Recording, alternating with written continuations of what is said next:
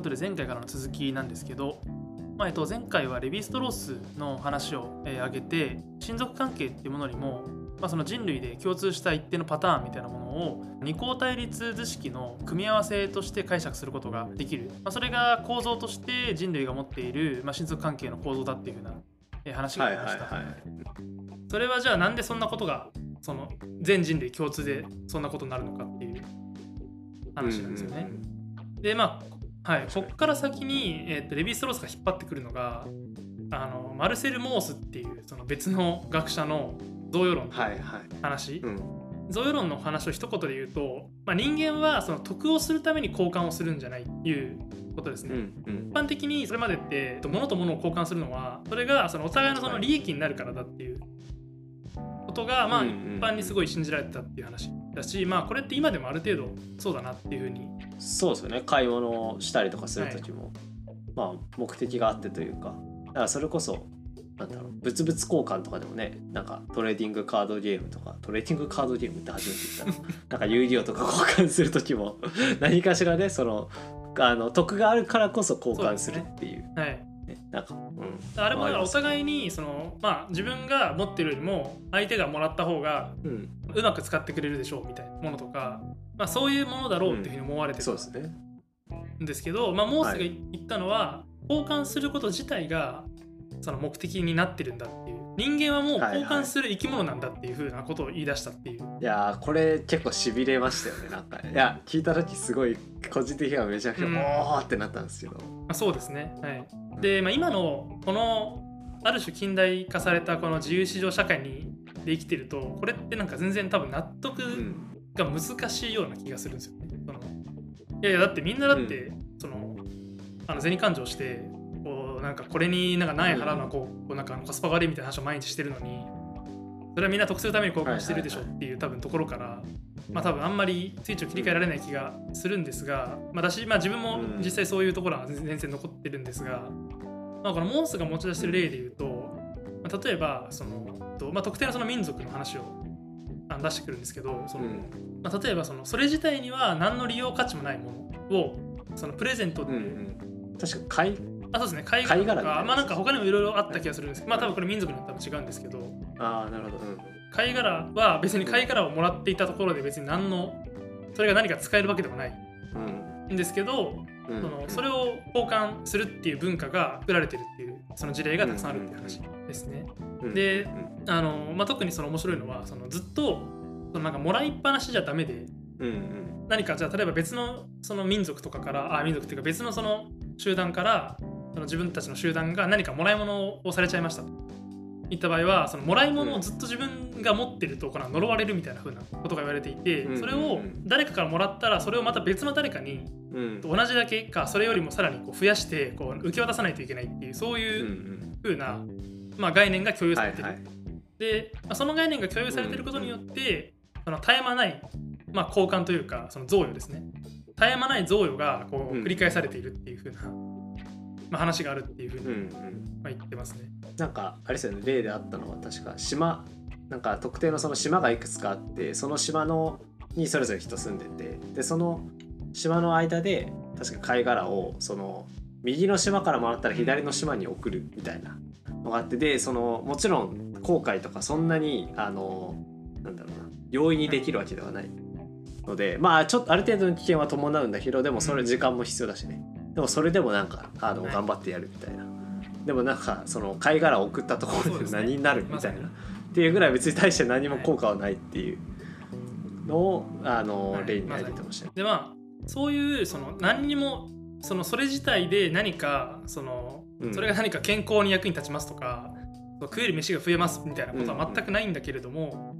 その物を贈与するっていう文化自体は本当に原始的なその時代から人間は持ってたんじゃないかっていうことを言ってるのがまあそのモースですね。でだから逆に言うとその価値があるから交換するんじゃなくて交換することによって価値が生まれてくるっていう風な発想をこう逆転させるっていうのが、まあ、モースのこの意見ですね。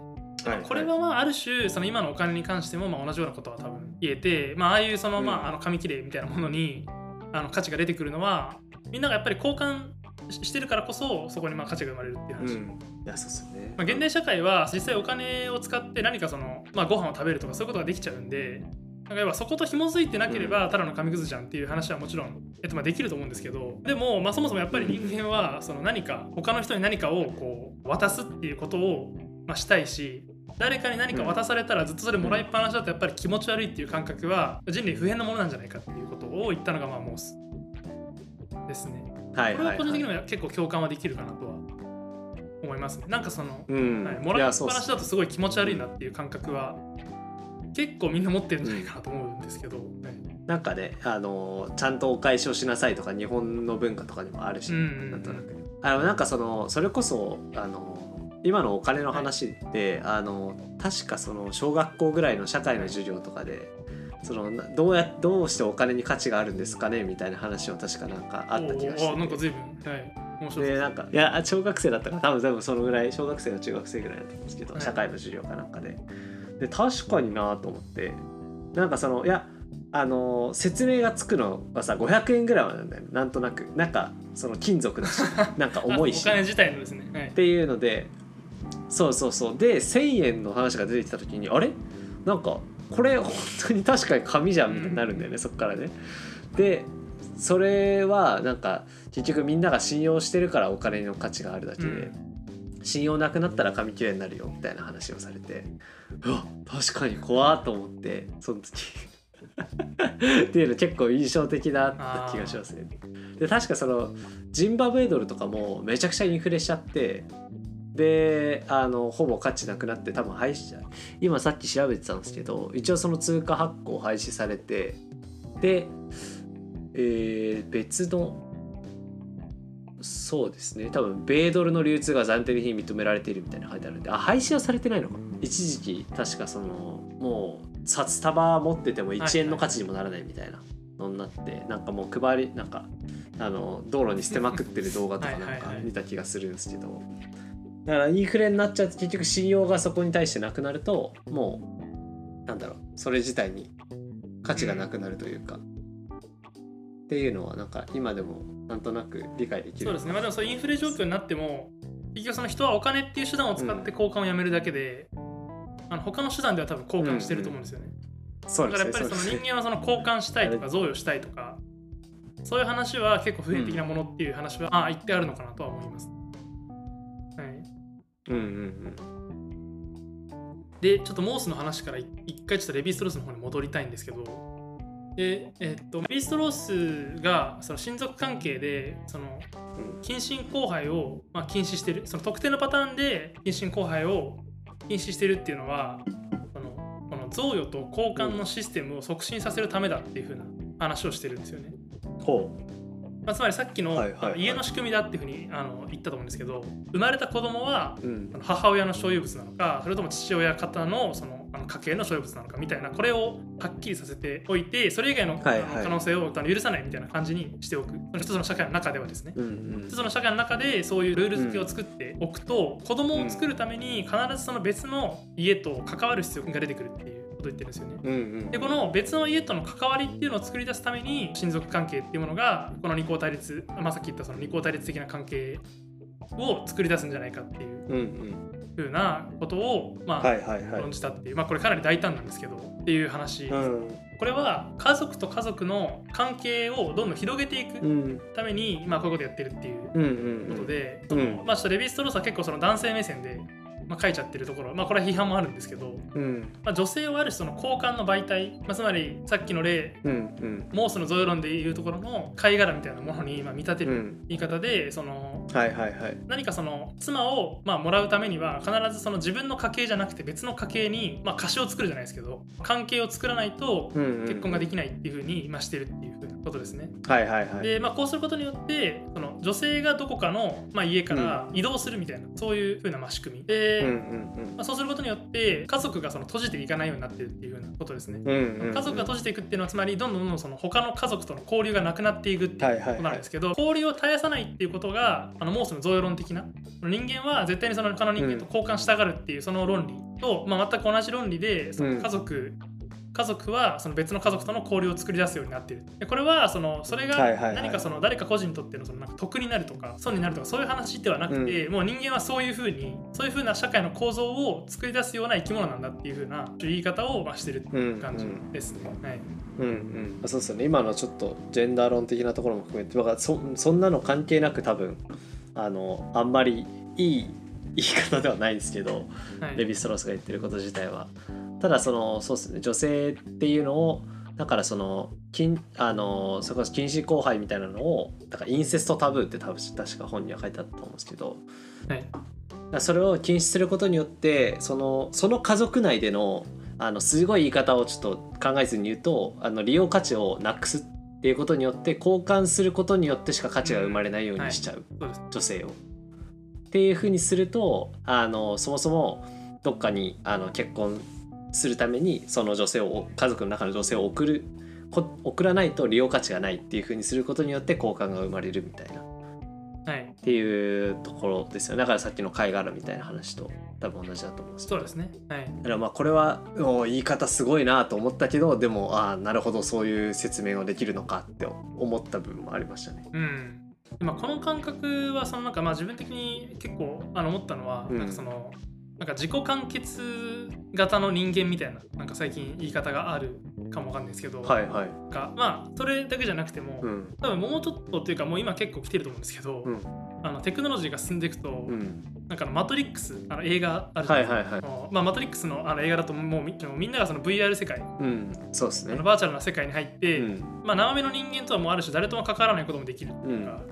その自分が本当に理想とするような AI と一緒に AI に囲まれて生活するみたいなうん。ことができるんですけどで、まあ、それってなんかもう今後何十年かでできちゃいそうじゃないですか。うん感覚として。まあバーチャルリアリティに行くかどうかは置いといても、うん。あの本当に誰とも関わらなくてもそのもうあらゆる欲求を満たすことができるように、うん。なんかなるような気もするんですけど、まあまあまあ確かに可能性はありますね。はい、なんか多分我々ってなんかそれをある種なんか人間的じゃないっていうふうに思うん。うと思うんですよね。うんでそういう人が多いと思うんですよ。でまあこの感覚、まあ、この感覚を当然なんかまあそれはあくまでうんこうなんか歴史的に慣習としてそういうふうに思わされてきただけで別にそうじゃないっていうふうに言う人もいると思うんですけど、うんうんまあでも多分多くの人の感覚では人間はその他者との関係をやっぱり持つことによってそのなんか人間になるっていうふうななんかそういう感覚が多分あるうん。ような気がしてて、はい。まあだからそこと結構通底してるというか、うんうん。この家族関係の中でもその別の家族との関係を絶えず結ばないと。その社会が存続できないような、うんうん。そういう仕組みを必ず人間は作り出してしまうっていうふうな、うんうん。まあ、ことですね。そこにはなんか交換いやでもちょっとモースのゾール読まないとな。なんか交換をするなんか結局集団の中てか集団とか集落とかはい、の民族の中でいくつか多分家族があるわけじゃん結構大量に、はい。でそこの中で交換が行われることはなんか重要なのはそれはそう。てかなんだろう。それはなんか機能的にもやっぱ説明できちゃうというかなんか結局情報だったりとかまあそれこそね持ってるあのしょなんだろうな野菜とかわかんないけど狩猟採集したものを分け合ったりとかっていう交流が結局ないとあの民族全体として生き残っていける確率が下がるから、うん。交換をあの絶えず交換をすることによってコミュニケーションをなんかあの取らないといけない関係性になるというか。はい。っていうのはなんか民族全体にとってのメリットみたいなのであるのかなとは勝手に思ったんだけど、うん。なんかそういうふうに説明しちゃうとモースの話とはちょっとこ違っちゃいそうだなと思ってなんかそこら辺どうなんだろうあもちろんそのそういう説明の仕方も多分できる。うんうんとは思うんですけどでもそうなると逆に言うとその情報共有とかの情報共有とかその物資の融通とか、うん。そういうものが解決されたら社会の構造は変わるっていう話になる。うんそうですねそうですね。それ。親族構造も変わるって話になると思うんですけど、まあ、少なくとも現在現段階ではそれは起きてない。ああなるほど、そうですよね。はいはいはい。例えばもう情報とかってもう正直その結婚してその別の家族から情報を得るみたいなことって多分もうそれよりも多分なんか全然そうですね。その、まあ、インターネットとか発達する以前からもうメディアがある程度発達してきた頃から、うん。その家族から得られる情報よりも全然なんか、うんうん。まあ、そっちの方が多分情報量多い。っはいはいはい。ていうことになってるしだから合理性を追求したら別に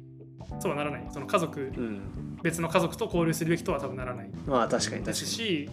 資本主義が台頭してきたらもうあの物資の融通だって基本的にはそのお金を稼げば大半の物資は手に入るわけで、うん。あの日本でも全然あの物々交換がなされてる地域はあると思いますけどその地域内で、うん。でもそれもその以前と比べたら圧倒的にうん。減って、まあ正直その地域との関係を結ぶよりもお金を稼ぐ方が手っ取り早くいろんなものをうん。手に入れられるっていう風な時代にまあなっていると思うんですようんね、うんまあ、でもやっぱり親族関係は変わってないまあでも今の親族関係ちょっとその遺伝子レベルの話が出てきちゃっているからなんかもう変えようない気もするんだよね。遺伝子レベルってのはどういうこと？あその遺伝子レベルでそのあの禁止交配するのがあんまり良くないっていうのがいやあの遺伝子レベルだったら仕方と母母方みたいな話はうんあの全部消え去るはずなんですよ基本的には。あいやえっとだからい今の今の現状変わってないよねって話はなんかもうそれが出ちゃってる以上変わらないんじゃないかなと思うんだけどえっと出ちゃってってとしても DNA の影響ではないですよね少なくとも。社会のその文化的な話ですよ。えどういうこと？いや DNA の影響だったら、うん母方とか父親え父方で感じ方が変わるってことはありえないじゃないですか。あそれ今もあるあの日本ではあんまりないですけどそれがある国とかも全然あります。それはえー、あそういうことかそのえっと普通にいわゆる先進国と言われているようなところでもってこと？そうですね。例えば韓国とかだとちょっと前まであの同じ名字の人とはそもそも結婚できないみたいな。あー確かにね。確かに確かになんか聞いたことあるな。で韓国は基本的にその名字変えないんで、はいはいはい。まあ、つまりその日本よりも圧倒的に結婚相手の選別がめちゃくちゃその難しい社会だったってことですね。うんうんうん。日本だと基本的にその結婚する相手っていうのはまあ何頭身みたいな感じで決めるじゃないですか。うんうんな何頭身とかで決めるんで父親のの側でも母親の側でも基本的に差がないっていうふうにはなってるんですけど、なるほどね。確かにそういう差がある社会もまだまだ全然あるっていう話うんうんですね。その先進国その近代的な文明を手に入れていてもまだそういうものが残っているっていうのは、確かに確かに。なるほど。えっと、ここから、まあ、もうちょっと踏み込んだ話をするとうん。さっきその種村さんが、まあ、日本だと、まあ、その父親とあの母母方のおじさん、はいはい。まあ、つまり母親の兄弟だったら、まあ、父親との方が基本的には親密っていうのが、うん。まあ、あの多数派の考えだよねとか、うん。まあ、自分がそのなんか妻だとした場合は基本的にはその夫の方を大切にして、うん。まあ、その自分のもともとのその兄弟よりもその夫との親密さの方を多分大切にする人の方が多数派だよねみたいな話があったと思うんですけど、まあ、この誰に対して自分がより親密さを感じるかっていうこの感覚うん。もあの社会でやっぱり生活してるとそういうものだからうん。つまり普通に生活してたらその自分の夫のことの方が大大切にするしとかはいはい。自分の父親の方のことの方が大切にするじゃんっていうふうに、僕らは当然今この社会にこの社会で生きてるんでそういうふうに思う。そうね埋め込まれてるからね。そうなんですよ。まさに埋め込まれてるから、うん。だから人間がその本質的にそのそういう精神構造を持ってるから、うん。こういう社会を作るんだっていうふうに発想しちゃうんですけど、うん。レヴィストロース的な考え方からいけばそれは逆うんうんなんですよね。社会構造があるからそういうふうな精神構造に自分たちは作られたっていうふうにはいはいはいはい。発想する、ああそっかそっか。そこがそうだねポイントだね。確かはいにうん。何か困ったことがあったらとりあえずこう父親に相談しよう。方のおじさんじゃなくてみたいな、うんうんうん。こういう発想になるのはそのそういうこの今の日本社会に生きてるからそういう発想になるのであって、うん。別の社会に生まれたらいや困ったことがあったら当然おじさんにまず相談するでしょみたいな、うんうんまあ、そういうもんでしょみたいな、うん。それが自然でしょっていうふうにやっぱり発想になるっていう。うんうん。のでこのなんとなくその自然に感じる親密な相手。うん。この人とはこういう親密さが妥当だなとかこれぐらいの距離感が妥当だなみたいなうん。感覚もうん。後天的に社会で生活していく中で育まれてきたものだっていうふうなことがまあ言えるかなというふうに思います。確かに。まあ、極端な話をするとなんかその兄弟に対してあんまり恋愛感情を抱かないよねみたいなうんうん。話とかもこれもまあ社会的なやっぱり取り決め。うんその社会の中で生活してきたからそういう風な感覚でやっぱりそういう風な感覚が醸成されただけで、はいはい。まあもしかしたら生物学的というか、うん。単純にその生物的にだけ見たらそうじゃない可能性っていうのはまあ全然あり得るよねそうね。な話がまああるのかな、まあそういう話もできるかなと思います。うんうん。まあいろんな影響がありそうですよね。それこそあのずっと一緒に住んでるから恋愛感情とかあの、うん。性的な欲求が出てこないっていうのもあるかもしれない。そうですしね。はい。ただ兄弟兄弟とかでも本当に生き別れてたりとかしたら血つながってても多分分かんないだろうから全然恋愛感情になると思うし、性的な欲求が湧くかもしれないし。そうですね。それは分かんないよねなんかね。はい。なるほど。まあ、だからこういうふうに人間はやっぱりそのすごい独立した感性とか感覚とか愛情みたいなものうん。その愛情を向ける相手とか、はいはい。その度合いみたいなものをもともと生まれながらに持っていて、うん。それに従って行動しているかのように、まあ、見えるんですけど、うん。実際そうじゃなくて社会の構造みたいなものがむしろ人間の側を規定しているようになっているねっていう、まあ、この、まあ、テーゼ自体が構造の、うん。まあ、言いたいことっていうかなるほどなるほど。それがかなりその特殊な発想というかうんうんその僕らはその自分でその自分の感情なんて自分が一番一番よく分かってるんだみたいな。うんうんうん。これが誰かに操作されてるなんてって思うんですけど、うん。まあ実際はかなりその構造社会構造にあのかなりの部分を規定されてるっていうのが、うん。まあ、このレヴィストロースが主張してることですね。なるほどね。いやこっから来てたのかその話って。なんかいろんなところですごいされてるけど。はいあのなんとなく構造主義の話はなんとなくしか知らなかったからはい。なんかあそっかそういう風な感じでそのあのなんだろうな最近だとそそれこそねアルさんが言ってくれてたように自分のその価値観とかいろんなものが社会に規定されつつなんかあのまあ出来上がってる部分が結構大きいよねみたいな話とかってすごいあると思うんですけど、はい。まあそれは構造主義の話から結構始まってるんだっていうのは、はい。なんか意外と知らなかったので勉強になりましたね。いやそうですね、まあ、これが構造主義から来てるなんてことを言い出す人本当にあの人文学をかじった人ぐらいだと思うんで今あの現代で、はいはい。確かに確かうん。っていうことででまあそうですね。そうん。ちょっと今回長くなっちゃったと思うんですけどまあここで一旦ちょっと切って、まあ、次回その、まあ、今谷村さんが言ってくれたようなこの構造主義の主張の学術的な文脈とかうんなんでこれがその近代的な、まあ、人間観自体っていうものを批判することにつながったのか、まあなんとなくもう今ので察しがついてる人もいるかもわかんないんですけど、まあ、みたいなところをもうちょっと詳しくお話しできればいいかなと思います。はい、はい、ということで今回もありがとうございました。はい、ありがとうございました。